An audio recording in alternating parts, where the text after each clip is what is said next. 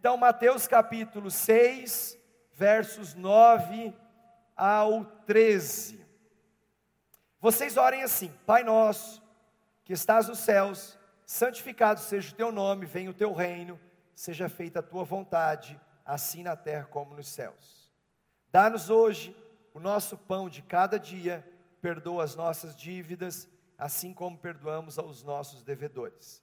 E não nos deixes cair em tentação, mas livra-nos do mal, porque teu é o reino, o poder e a glória para sempre. Amém. Ore comigo, Pai. Muito obrigado por essa palavra. Quão poderosa ela é. Eu sei que muitos conhecem esse texto de ouvir falar Talvez porque na sua prática religiosa, isso foi tradição. A própria reza em si fez parte da história de muita gente, como foi comigo lá atrás. Mas Deus, quando eu conheci o que estava por trás da revelação de Mateus 6, eu nunca mais fui o mesmo. Por isso eu te peço, fala com a tua igreja nessa noite, em nome de Jesus. Amém? Amém?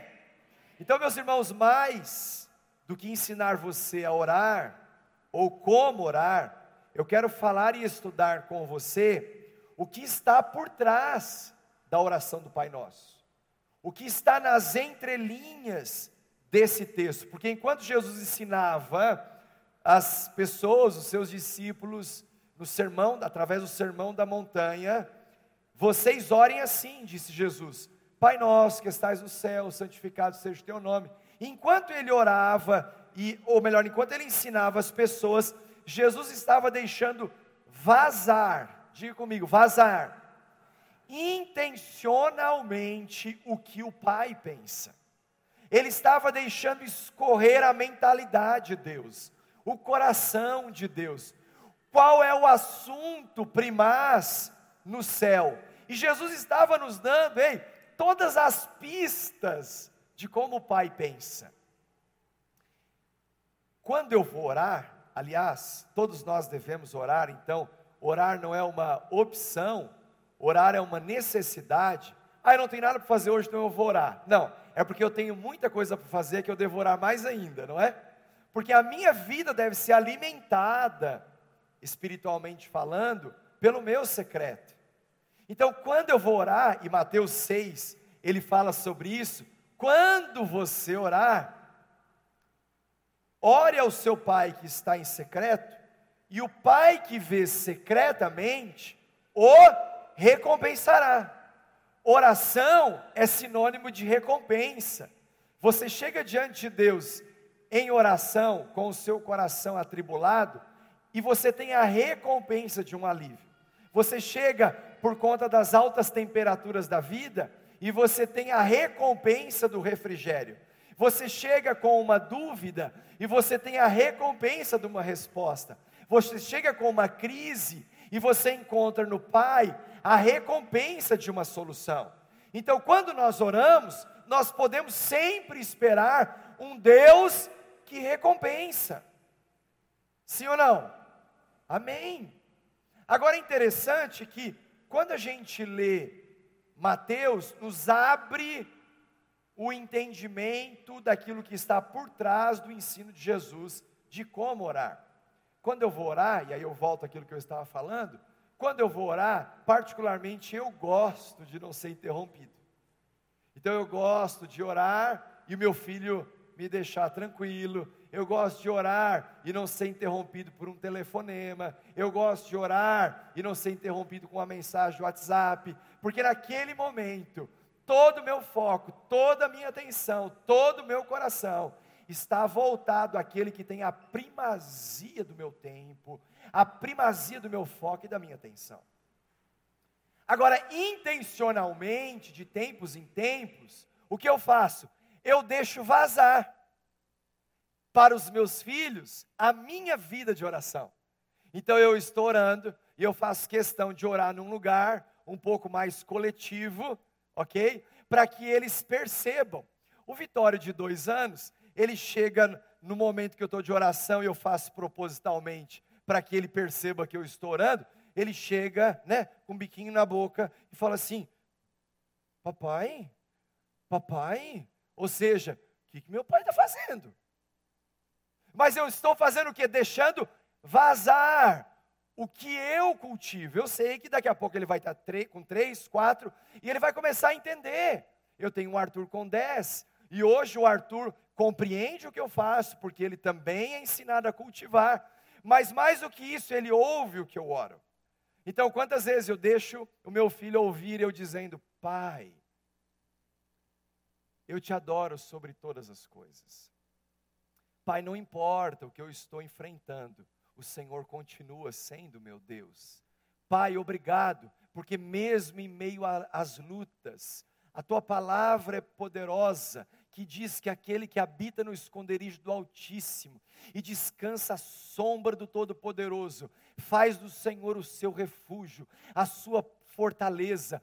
O meu Deus é o meu socorro bem presente na hora da angústia. Pai, eu não troco nada. E eu vou orando e eu vou deixando vazar.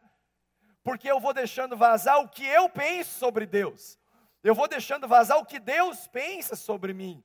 Pai, muito obrigado, porque eu fui alcançado pela graça, eu não merecia, isso não vem de mim, é dom de Deus, foi mediante a fé que eu encontrei a salvação, e eu vou orando e deixando vazar o ensino para os meus filhos. Bem, Jesus estava fazendo isso, dizendo às pessoas no Sermão da Montanha: quando vocês orarem, orem assim, Pai nosso que estás no céu. Ei, meu irmão, sabe o que Jesus estava dizendo? Ele estava dando dicas. Você tem que entender o que o Pai pensa.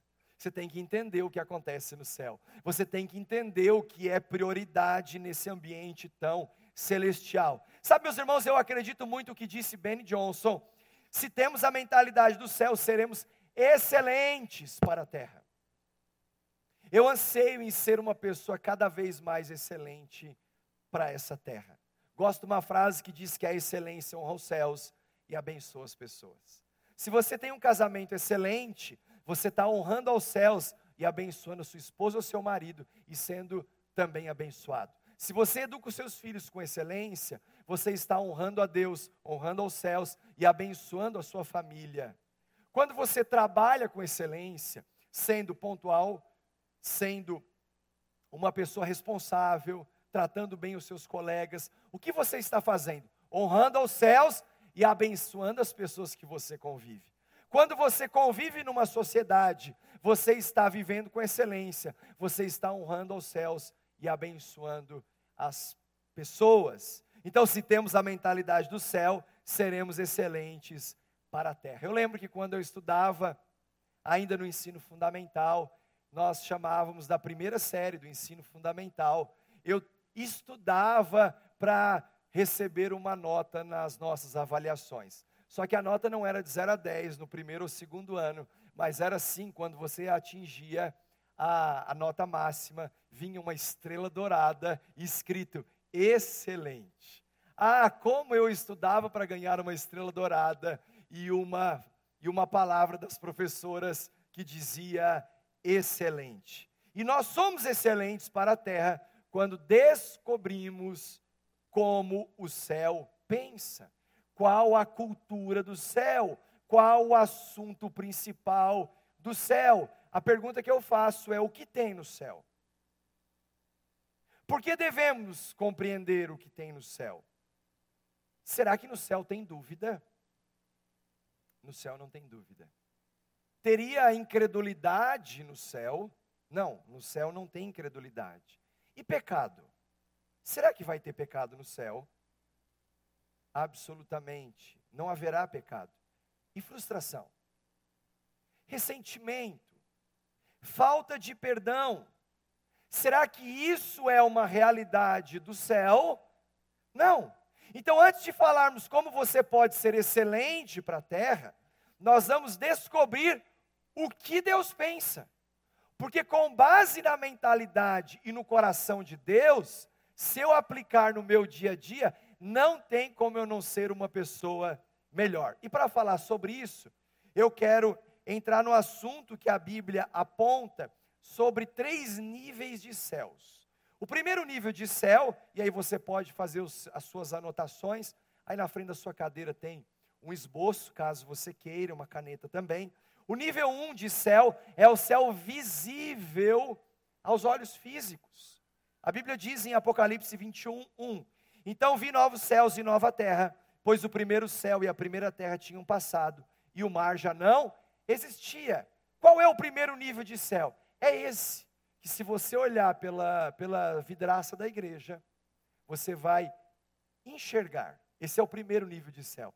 É aquele que a gente consegue contemplar aos olhos nus. É aquele que você percebe se chove, se está nublado, se está com sol. Esse é o primeiro nível de céu. Aquele que nós percebemos humanamente falando. Mas vem então o segundo nível de céu, que é a região dos anjos e demônios. Por que região? Porque a Bíblia diz que, ou a, a, a céu, no, no original grego, que é a língua usada no Novo Testamento, a língua original do Novo Testamento, céu significa região. Céu significa nível ou área. Céu significa esfera. Então, o segundo nível, a segunda área ou a segunda esfera de céu é a região de anjos e demônios. Apocalipse 14, 6 diz: Então vi outro anjo que voava pelo céu e tinha na mão o evangelho eterno para proclamar aos que habitam na terra, a toda nação, tribo, língua e povo. João estava exilado na ilha de Pátimos e, tendo essa visão, repartiu, e isso está escrito em Apocalipse. Você vai ver também em Efésios capítulo 6, dizendo que a nossa luta não é contra carne ou sangue, mas contra principados e potestades que estão aonde? Nas regiões celestiais. Esse é o segundo nível de céu. Mas aí vem o terceiro nível de céu, aquele que eu e você devemos buscar nos encontrar com o nosso Deus nessa dimensão, nesse nível, sempre e todos os dias. 2 Coríntios, capítulo 12, versos 2 a 4, um dos textos que eu particularmente sou apaixonado, quando o apóstolo Paulo, ele descreve uma experiência de terceiro céu, desse terceiro nível que ele teve, e ele fala dessa experiência e a pessoa que ele se refere é ele mesmo. Então, olha só o que diz 2 Coríntios 12, do 2 a 4. Conheço um homem, ele mesmo, em Cristo, que há 14 anos foi arrebatado ao terceiro céu. Se foi no corpo ou fora do corpo, não sei, Deus o sabe. E sei que esse homem, se no corpo ou fora do corpo, não sei, mas Deus o sabe, foi arrebatado ao paraíso. Então, esse é o terceiro nível de céu.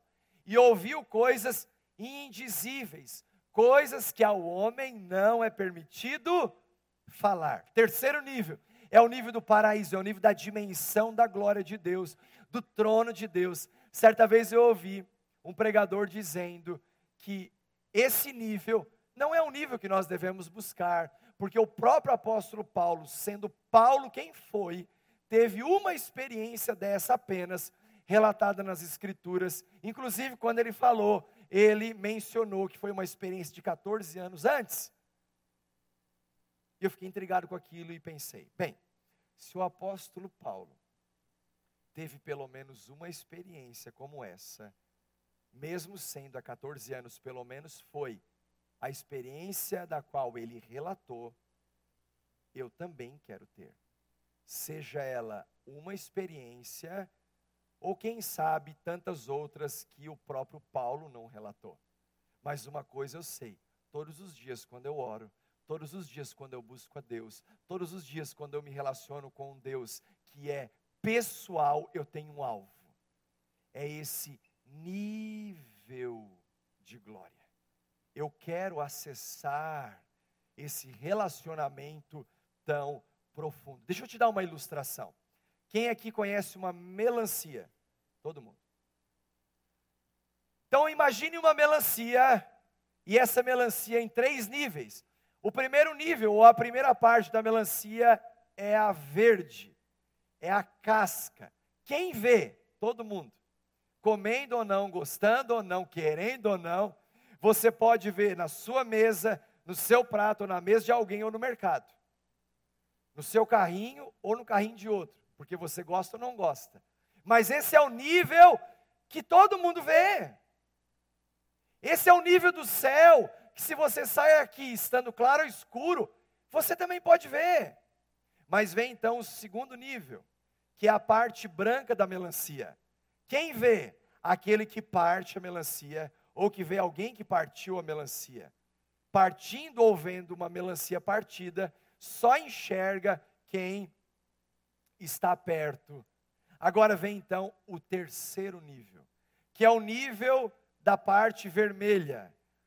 Você tem o um nível verde, que todo mundo vê, você tem o um nível branco, que só vê quem parte ou quem viu alguém partindo, mas você, vem, você tem o terceiro nível, que é a parte vermelha. O que você faz com a parte vermelha? Conta para mim. Você come. Ou seja, essa parte é para quem quer experimentar. Deus está nos levando como igreja a um terceiro nível de relacionamento profundo. Você quer conhecer Deus nesse nível? Aprofunde o seu relacionamento com Ele. Ouse chegar no âmago dessa intimidade. Agora, alguns ensinos nas entrelinhas, e voltando aqui para Mateus 6, na oração do Pai Nosso, eu fico maravilhado quando descubro algumas coisas. De quem é o Pai? É meu, é seu ou é nosso? O Pai é nosso. Jesus diz: quando vocês orarem, ore assim: Pai nosso. O Pai é nosso, mas tem uma outra coisa que é nossa. É o, o pão. Ele diz: o Pai é nosso, mas o pão também é nosso. Tem gente que olha, o Pai é nosso, mas o pão é meu. O Pai é nosso, mas tudo é para mim. Não não compreendeu o que Deus pensa, não capturou o coração de Deus. O Pai é nosso, o pão é nosso. Mas a sequência de Mateus 6 diz que Ele perdoa as nossas dívidas. Hum, o Pai é nosso, o pão é nosso, a dívida é nossa. Não adianta você ir lá na minha casa, entregar um boleto e dizer, ó, pastor, já que a dívida é nossa. Né? Não. Ele está nos ensinando sobre uma vida coletiva em família. E diz: o Pai é nosso, o pão é nosso, as dívidas são nossas. E o que, que ele perdoa? Os nossos devedores. E por fim, ele diz que a tentação é para quem? Também é para nós. O alvo somos nós. E o mal também tem eu e você. Ou seja, nós, como objetivo a ser alcançado. Agora, se tudo isso é nosso ou para nós, o que, que é dele? O nome a ser exaltado é o dele. A Bíblia diz que todo joelho se dobrará, toda língua confessará. Um dia dizendo: Jesus Cristo é o Senhor.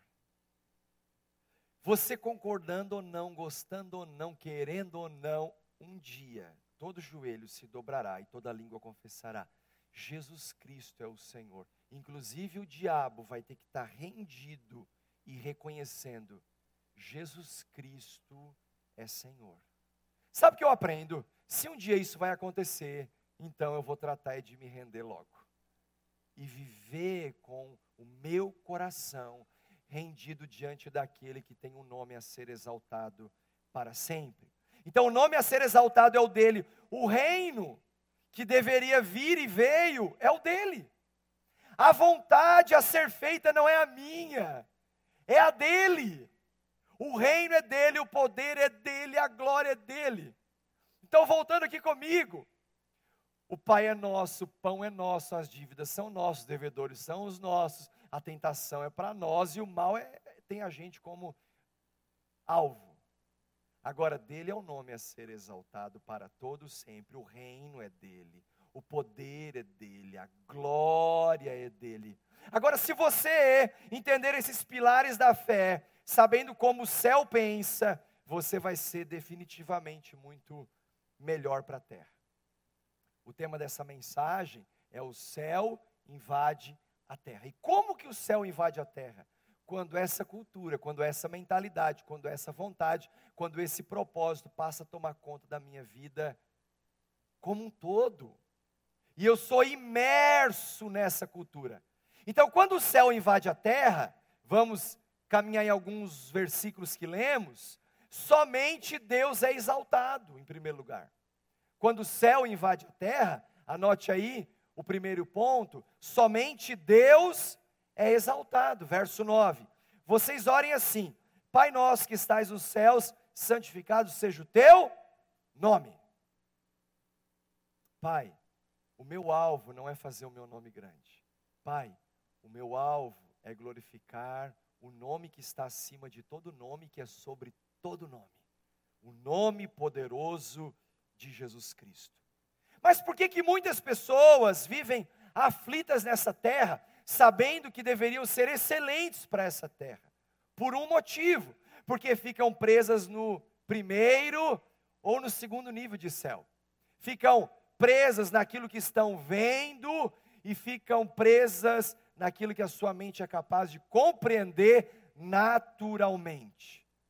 Eu gosto muito da filosofia norte-americana do governo em relação aos terroristas. E eles têm uma máxima: não negociamos com terrorista.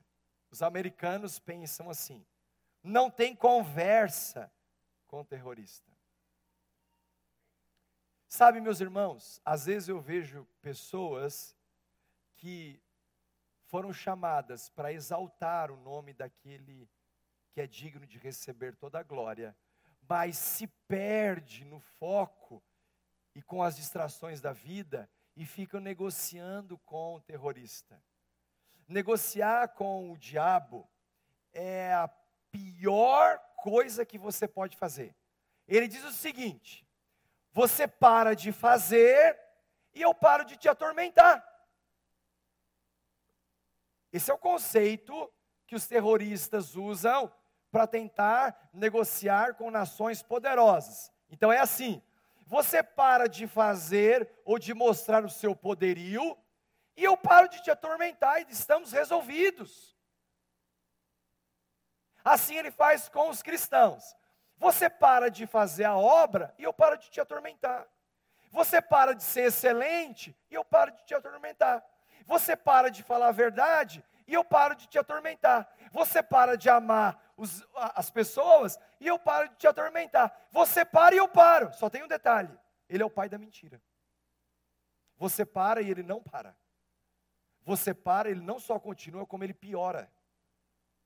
E ele te cobra um preço altíssimo. Você dá a unha quando vê ele já tomou o seu braço. Não negocie com um terrorista. Agora, para você não negociar com o terrorista, você tem um foco. Deixar o céu invadir o seu coração. E quando isso acontece, somente Deus é exaltado. Quando você passa a dar atenção para o inimigo, você está dando ibope para quem não merece. Ei, segue a sua vida. Não perca tempo se distraindo com aquele que quer e continua querendo te roubar, matar e destruir. Esse é o propósito dele, faz tão bem como ninguém isso não vai mudar. Quando o céu invade a terra, prevalece a vontade de Deus. Verso 10: Venha o teu reino, seja feita a tua vontade, assim na terra como no céu. Ei, meu irmão, como eu vou fazer na terra se eu não descobrir como é no céu? Deus nos deixou o, a grande comissão e o grande mandamento. Jesus não nos deixou uma grande sugestão. Mateus 28 diz: Ide fazer discípulos. Ele não disse assim: olha, hoje, domingo, você foi ao culto, amanhã, segunda-feira. Caso você não tenha nada para fazer, de repente você está de férias, ok? Então você pode dormir até mais tarde. E na horinha que sobrar, depois de você fazer o seu lazer, assistir a Netflix, aí só não quero te atrapalhar você vai e faça discípulos. Mas veja bem, se estiver difícil, recue. Não. Ele não falou isso. Ele falou: ide e fazei discípulos. Grande comissão, não é uma grande sugestão. Mas ele também nos deixou o grande mandamento, não foi uma grande opção. E o grande mandamento de Mateus 22 é que nós devemos amar a Deus sobre todas as coisas e o próximo como a nós mesmos. É impossível você dizer que ama a Deus não ama a gente. Ah, eu amo a Deus, mas eu não gosto de pessoas, só gosto de cachorrinho. Não. Não, não tem problema você gostar de cachorrinho. O problema é você não gostar de pessoas. E não é uma grande opção, é o grande mandamento. Você ama tanto a Deus, e um Deus que não tem problema de autoestima, e ele diz: Olha, como você me ama tanto e eu não tenho problema de autoestima, eu preciso que você reparta isso com o próximo. Pega o amor que você está exalando por mim e deixa vazar para as pessoas ao seu redor. Agora, o que, que prevalece? A vontade de Deus. O que não, prevale, não deve prevalecer? Ah, essa é a minha opinião, esse é o meu desejo, essa é a minha vontade. Enfim, não. O que prevalece e deve prevalecer sempre é a vontade de Deus. Quando o céu invade a terra, provisão se torna realidade. Provisão se torna realidade. Verso 11: Dá-nos hoje o nosso pão de cada dia. Tem pão fresco para você hoje, vai ter pão fresco para você amanhã. Sempre teve o maná no deserto enquanto o povo estava caminhando. Sempre haverá provisão de Deus para os seus filhos. Quantos aqui hoje precisam de uma provisão para os próximos dias? Seja corajoso e levanta a sua mão. Uma provisão financeira, um milagre que você sabe que se Deus não fizer, você não tem condições de fazer. Levanta a sua mão. Pai, em nome de Jesus Cristo de Nazaré, o Senhor está vendo essas mãos levantadas. Eu não tenho poder algum para ser o provedor deste, desta igreja, dessa família. Mas eu sei quem pode, e é só o Senhor que pode. Por isso eu te peço em nome de Jesus, libera o recurso do céu e traz provisão para o seu povo, agora, para os próximos dias, em nome de Jesus. Amém. Você crê nisso? Toma essa palavra. Vivemos num ambiente profético e quando você vive no ambiente profético, você tem que tomar posse daquilo que é liberado. Provisão, eu gosto muito de dissecar essa palavra. O que, que é provisão? É uma visão de alguém que recebe o recurso quando antecipadamente sabe o que vai fazer com ele. Provisão. Isso é provisão. Sabe quando Deus manda? Quando você compreendeu o destino da provisão. Quando você sabe aonde investir. E aí vem provisão. E Deus quer transformar a sua vida, especialmente financeira, numa cultura de rio e não de lago. O rio, tudo que chega, escoa. O lago, tudo que chega, termina ali mesmo. Quando o céu invade a terra, conflitos são solucionados. Quando o céu invade a terra, conflitos são solucionados. Verso 12: Perdoa as nossas dívidas, assim como perdoamos aos nossos devedores. Agora imagine você orando assim: Pai, Pai nosso que estás no céu, santificado seja o teu nome, venha o teu reino, seja feita a tua vontade, assim na terra como no céu. Perdoa as minhas dívidas, Assim como eu, pai, eu não gosto daquele cara, eu queria perdoar, mas eu decidi não perdoar. Mas faz por mim. Não. Pai, olha, eu queria muito perdoar, mas pensa num cara que não dá para olhar. Pai, me perdoa. Eu sei que eu não mereço, mas eu não sou tão ruim quanto ele. Então me perdoa. Não, Pai, perdoa as minhas dívidas assim como eu perdoei os meus devedores. Perdoa as minhas ofensas, assim como eu tenho perdoado quem tanto tem me ofendido. E por fim, quando o céu invade a terra, livramento acontece sempre. Livramento. Gente, você, recebe livramento de onde você nem imagina. Até porque se você soubesse de todos os livramentos, você nem iria para aquele lugar. Imagina você andando, saindo de casa, e o pai dizendo: Filho, hoje você vai estar andando, e de repente, quando passar por aquela rua escura, uma pessoa que você acha que você não percebeu vai estar armado, ele vai pegar um revólver, vai atirar em você e a bala vai falhar. Você vai dizer assim: Eu ir lá? Eu vou nada. Tem tanta coisa acontecendo de livramento que você nem imagina. E o Senhor vem te blindando, e o Senhor vem te protegendo, e o Senhor vem cuidando, e o Senhor vem trazendo paz e segurança. Quem faz isso? Deus! E eu termino com o verso 13. E não nos deixes cair em tentação, mas livra-nos do mal, porque teu é o reino, o poder e a glória para sempre. Amém. Aleluia! Há uma frase de Churchill que disse: Você jamais alcançará seu destino se parar para responder cada cachorro que late. Como tem gente parando a sua caminhada para ficar respondendo aos cachorros que estão latindo.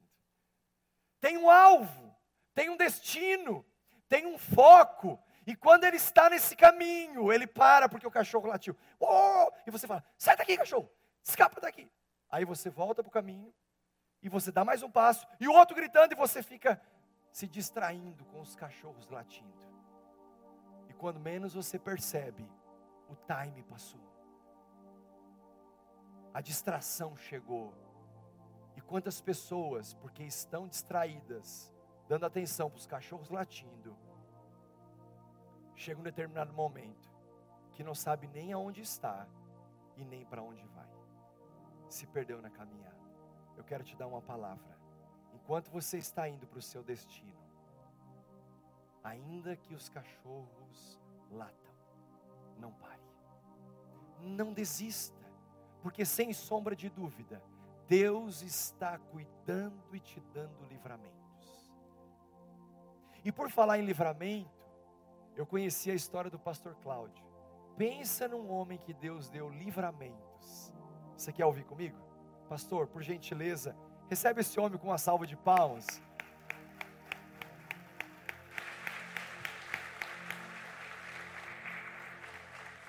Pastor Cláudio, ele é responsável pelo programa 30 Semanas. Quando ele testemunhou hoje pela manhã, eu já ouvi o seu testemunho. Hoje às 17, hoje às 10, ontem à noite, ontem, sexta à, à, à noite, mas eu já vi também umas outras três vezes em outros lugares, e cada vez que eu ouço, eu fico mais empolgado ainda, porque eu continuo vendo o quanto Deus é bom, o quanto Deus é maravilhoso. E o pastor Cláudio é uma prova viva de um Deus que continua agindo para a gente iniciar esse testemunho, assista o vídeo do 30 Semanas conosco.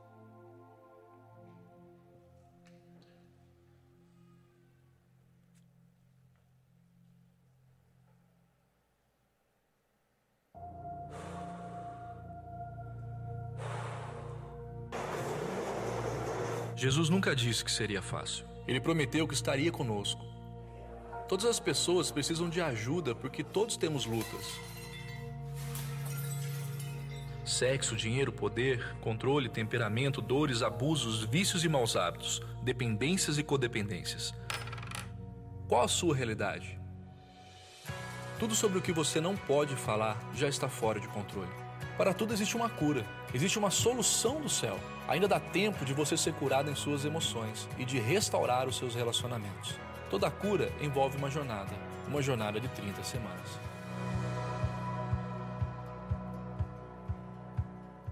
Muito boa noite. Eu vou me apresentar como nós nos apresentamos no ministério e eu vou combinar com você que no final você responde Oi Cláudio, ok? Eu sou um filho amado de Deus, vencendo a dependência química, a ira e a compulsão. Meu nome é Cláudio.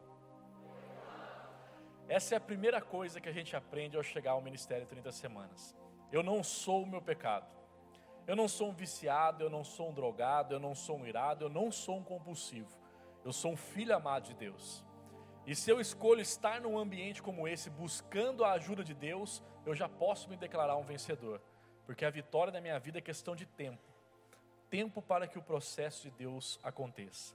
E eu quero compartilhar com você um pouco desse processo que aconteceu na minha vida. Eu venho de uma infância pobre, e a maior dificuldade que eu consigo enxergar, a dificuldade que meus pais tinham de me transmitir amor. Não tem dúvida que meus pais me amam, que meus pais me amavam quando eu era criança, mas eles, por eles não terem recebido este amor dos meus avós, eles não sabiam como transmitir. Então eu não era abraçado, eu não ouvia palavras de afirmação como eu te amo. Minha mãe e meu pai só botavam a mão em mim para me dar surra, de tudo que você possa imaginar. E eu também não facilitava, porque hoje nós temos diagnosticado a hiperatividade. Eu, com três anos de idade, subi no telhado de casa e corri de um lado para o outro. Então, muitas das surras eram merecidas. Mas isso fez eu crescer, nutrindo uma mágoa muito grande, principalmente contra o meu pai. Aos 13 anos comecei a usar drogas, comecei com drogas inaláveis, éter, cloroformo, diluente, colo sapateiro. De 13 para 14 anos eu comecei a fumar, veio a maconha depois a cocaína, até que eu cheguei no crack. Foram 15 anos como dependente químico, dos 13 aos 28 anos de idade. Os dois últimos anos, o ano de 2006 e 2007, fazendo uso de crack todos os dias. É o que lá em São Paulo nós chamamos de noia. Meu fundo de poço foi na véspera de Natal de 2007. Eu estava num shopping fazendo compras de Natal com a minha esposa e com meu filho, e eu estava consumindo crack no estacionamento do shopping. Nesse dia, minha esposa não aguentou mais e Deus deu a ela a força necessária para me mandar embora de casa. E eu passei a noite de Natal longe da minha família. E pela primeira vez na vida eu tive um choque de realidade e comecei a enxergar nitidamente as consequências das minhas atitudes. E sem saber, eu fiz a minha primeira oração. E eu disse: Deus, se você existe, me ajuda. Ou me mata porque eu não consigo mais viver desse jeito. Não sei se você já se engasgou, já se afogou. Sabe essa sensação de tentar respirar e não conseguir? Isso era minha vida todo dia. No dia de Natal, eu voltei para casa para pegar minhas roupas, conversei com a minha esposa, pedi perdão e, com a condição de buscar ajuda, minha esposa me aceitou de volta. Já no início de janeiro de 2008, nós fomos convidados a ir à praia com os familiares da minha esposa. Lá em São Paulo, a gente chama de farofa vai 20 pessoas para uma casa de dois cômodos passar perrengue no litoral. E eu sempre fui na turma do vamos, vamos, vamos. Mas me avisaram, ó, vai ter dois crentes lá. Eu falei, tranquilo, eles ficam na deles, eu fico na minha. Sabe aquelas pessoas que você nunca viu na vida, você começa a conversar, parece que são amigos de infância? Esse tipo de afinidade aconteceu. Eu era vocalista de uma banda de rock, tocava na noite, e os dois tocavam na igreja. E nós conversamos, conversa vai, conversa vem sobre música. Eles falaram, a gente toca na igreja. Eu falei, pois um dia eu vou à igreja para ouvir vocês tocarem. E fui. Dia 19 de janeiro de 2008. Fui com aquela visão estereotipada de igreja evangélica. Eu chegar lá, vai estar um pastorzão de terno, com a Bíblia do braço, você vai para o inferno, vai para o inferno, vai para o inferno. E eu morri de medo de ficar endemoniado na igreja. Olha, eu pisar lá, eu vou encapetar. Mas eu falei que ia e fui. De longe escutei um rock tocando. Falei, cara, isso é rock. Muda a letra, porque está falando de Jesus, mas o ritmo é rock. Quando eu entrei, que eu vi as luzes, parecia uma balada. Eu falei, nossa, que muito louco. Foi um dia atípico. O pessoal tinha acabado de voltar de um projeto missionário no Nordeste, chamado Projeto Oxente. E era um grupo de jovens, que na época eu chamava Conexão Livre, hoje o nosso é leve. Então o pessoal mostrava foto, mostrava vídeo, contava testemunho, e eu maravilhado com tudo que estava acontecendo. Depois vim entender que tudo que eu estava sentindo era a presença de Deus. Cutuquei minha esposa e falei: se você falasse que era assim, eu tinha vindo antes. minha esposa já estava orando por mim há nove anos, orando pela minha conversão. Eu acredito que eu só estou aqui vivo, falando com você, porque a minha esposa e minha mãe oravam por mim todo dia. Então, esses livramentos que o pastor falou foram reais na minha vida. Então, normalmente o grupo de jovens começava às sete e terminava às nove da noite. Aquele dia já era onze e meia da noite e ninguém tinha saído da igreja ainda. O pastor Marcos Abadana pedindo, pelo amor de Deus, para o pessoal ir embora, porque tinha que arrumar a igreja para ter celebração no outro dia. E onze e meia da noite não deu para ter um apelo, como a gente sempre faz ao final de cada mensagem. 11 e meia da noite vai fazer apelo, que jeito? Então estou eu na porta da igreja com um sorriso na orelha. Pessoal, vamos lá que eu vou apresentar a banda para você. E eu fui conhecer o pessoal que estava ministrando louvor. Cheguei lá e falei, nossa, como que vocês cantam bem, né? Como que vocês tocam bem. O Robson, que ministrava louvor, hoje pastor na PIB Jacareí, olhou para mim e falou, o pessoal orou por você? Eu falei, não. Então vem aqui, a gente quer orar por você. Caí na Arapuca Celestial. E no meio da oração ele fez a pergunta que mudou a minha vida. Você quer aceitar Jesus como seu Senhor e seu Salvador? Eu falei, eu quero. Até hoje eu não encontro palavras para descrever esse amor de Jesus. Minha esposa veio no corredor da igreja chorando, não acreditando que depois de nove anos eu tinha entregue a minha vida para Jesus. Me abraçou, a gente chorando. Todo mundo que estava na igreja veio, abraçou a gente. Eu falei, ok, isso é um grupo de jovens, eu sei que o negócio é um pouco mais doido mesmo. Eu quero ver como que é um culto normal.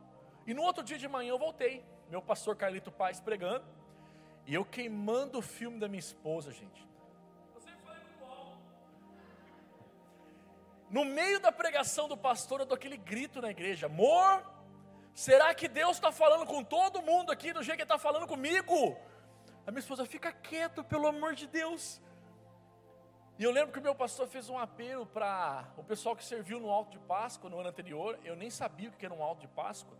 E ele foi descrevendo, né, os irmãos que serviram na orquestra, os irmãos que serviram no coral, no teatro. Quando ele falou teatro, eu pensei, eu fiz teatro na escola, deve servir, e fiquei de pé. Eu não sabia que eu não podia servir, que eu não era membro da igreja. Mas a Nádia, que era responsável pelo teatro, ela me recebeu muito bem, falou que eu poderia vir para os ensaios, que no decorrer do tempo eu seria batizado, ia ser membro da igreja e poderia servir. E tudo aconteceu do jeitinho que ela falou. Eu vim para a igreja, vim para os ensaios, fui batizado dia 8 de março pelo pastor Fabiano, mas no, em janeiro, em abril eu servi no de Páscoa.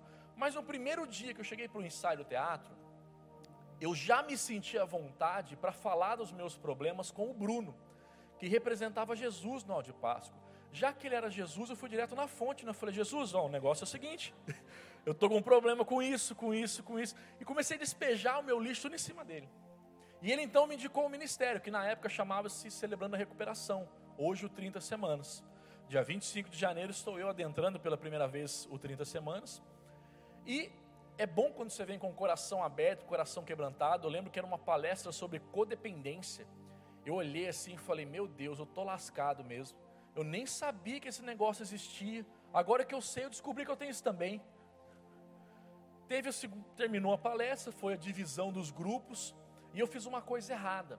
Como era a primeira vez que eu estava indo ao ministério, eu deveria ir no grupo de primeira vez, que explica o que é o ministério, quais são os 15 grupos que tem à disposição. Aí eu ia estar mais familiarizado com o programa. Eu fui direto no grupo de dependência química. Quando eu chego no grupo de dependência química, eu quase saí correndo. Você imagina eu com essa cara de doido que eu tenho, com o cabelo no meio das costas, eu aparentava ser a pessoa mais normal ali. Eu falei: o que eu estou fazendo aqui? São essas pessoas que vão me ajudar? Não vou falar nada, só vou ouvir esses doidos aqui. Na época o grupo era misto, a líder começou a partilhar. Hoje não tem nenhum grupo misto, todos os grupos são separados, masculino e feminino. E eu não me identifiquei com a partilha dela, ela é mulher, eu sou homem. O segundo a partilhar foi um usuário de droga injetável. Eu nunca usei droga injetável com medo de contrair HIV também não me identifiquei com a partilha dele. O terceiro tomava chá e cogumelo. A cidade que eu moro, Caçapava, que é ao lado de São José dos Campos, tem três doidinhos que andam para rua lá, que tomou chá e cogumelo e não voltou mais. E eu pensava, eu quero ficar louco, mas nem tanto. Então, nunca tomei chá e cogumelo. E de repente um rapaz começa a falar e conta a minha vida inteira. Começou a usar droga com 13 anos, problema com o pai, eu pensei, a minha esposa deve ter falado alguma coisa para alguém. Aí chegou minha vez de partilhar, né? Vamos ver se vocês estão espertos. Eu falei, oi, meu nome é Cláudio. Ó, eu sinto tudo que ele sente e passei por tudo que ele passou. Obrigado pelo silêncio de vocês. Essa foi minha primeira partilha. Mas já nesse primeiro dia eu comecei a aprender a nominar os meus sentimentos. Eu lembro que ele partilhou que ele saía para procurar emprego, que ninguém dava uma oportunidade para ele, que ele se sentia frustrado falei, nossa, mano, eu sinto esse negócio também, como é que chama? Frustrado. Eu me sinto frustrado. Que às vezes ele demorava para voltar para casa, quando ele chegava, a esposa começava a acusar, falando que ele tinha voltado a usar droga, que os familiares dele faziam aposta para ver quando ele ia ter recaída, que ele se sentia rejeitado. Foi maluco, eu sinto esse bang aí também. E pouco a pouco eu fui deixando Deus trabalhar em todos os aspectos da minha vida. E gradativamente Deus foi restaurando cada um deles. Todos os cursos, treinamentos, retiros, summits que a igreja tinha, eu participei. Tudo. Eu tenho uma primícia para mim que é: tudo que é de Deus eu quero. Tudo que não é de Deus, afasta de mim, Senhor. Porque eu falo a verdade para você. Eu demorei, sabe por que eu demorei tanto tempo que eu falei, pastor Marcelo, que quem acha caro investir em conhecimento é porque não sabe o preço da ignorância? É porque eu paguei o preço da ignorância. Por 28 anos eu fui enganado pelo inimigo. Eu olhava a vida com Deus e enxergava apenas perda. Ah, vou para Deus para quê? Eu vou ter que parar de fumar, vou ter que parar de beber, vou ter que parar de ter uma vida promíscua, vou ter que parar de ser desonesto, vou ter que parar de torcer para Corinthians. eu só enxergava perda. E eu pensava, eu vou trocar tudo isso para ir para o céu, sentar numa nuvem, tocar arpinha. Porque a visão teológica de quem não tem Jesus é essa: que a gente vai para o céu, sentar numa nuvem e tocar arpinha. Quando as escamas caíram dos meus olhos, eu pude enxergar a preciosidade de uma vida com Deus, de ser ministrado por homens e mulheres de Deus minha vida foi transformada, minha vida foi acelerado o processo de restauração, de transformação. Eu fui de encontro ao propósito que Deus tinha para minha vida. Com apenas quatro anos de conversão, eu comecei a pastorear uma igreja, que começou com um pequeno grupo, na cidade que eu moro, Caçapava. E Deus foi restaurando até aquilo que a droga tinha roubado de mim, que o inimigo tinha roubado de mim. Tirei habilitação com 32 anos de idade, voltei a estudar com 28 anos de idade, supletivo, Terminei o supletivo, falei, ah, agora o pastor vai largar do meu pé. Ha! Você não tem chamado, filho? Faculdade teológica. Fui fazer faculdade teológica, fiz o meu primeiro trabalho da faculdade para buscar a, a estrelinha lá dourada, né, o excelente. O professor me deu seis. E falou: Você é muito conciso. Eu não sabia o que era conciso. Fui pesquisar no Google, descobri que eu sou muito conciso, sou muito objetivo, vou muito direto ao ponto. E eu comecei a orar para estudar. E orava, Espírito Santo, eu não tenho tempo para ler todo esse material duas vezes. Eu preciso ler tudo isso aqui uma vez e compreender. Eu nunca tirei tanto 10 na minha vida. Eu me formei em 2015 como um dos melhores alunos da faculdade. E só para resumir, em 2017 eu fui ordenado um dos pastores da minha igreja. E todo mundo que me conhece, nenhuma pessoa vai dizer para você, o Cláudio é o cara. Todo mundo que me conhece fala como Deus é poderoso. E se Deus pode fazer isso na minha vida, você pode ter certeza absoluta que Ele pode fazer isso na sua também. E eu quero concluir esse testemunho com a promessa que está em Filipenses 1,6: Aquele que começou a boa obra em vocês, há de completar até o dia de Cristo Jesus. Obrigado pelo seu silêncio. Aleluia. Recebe, Senhor.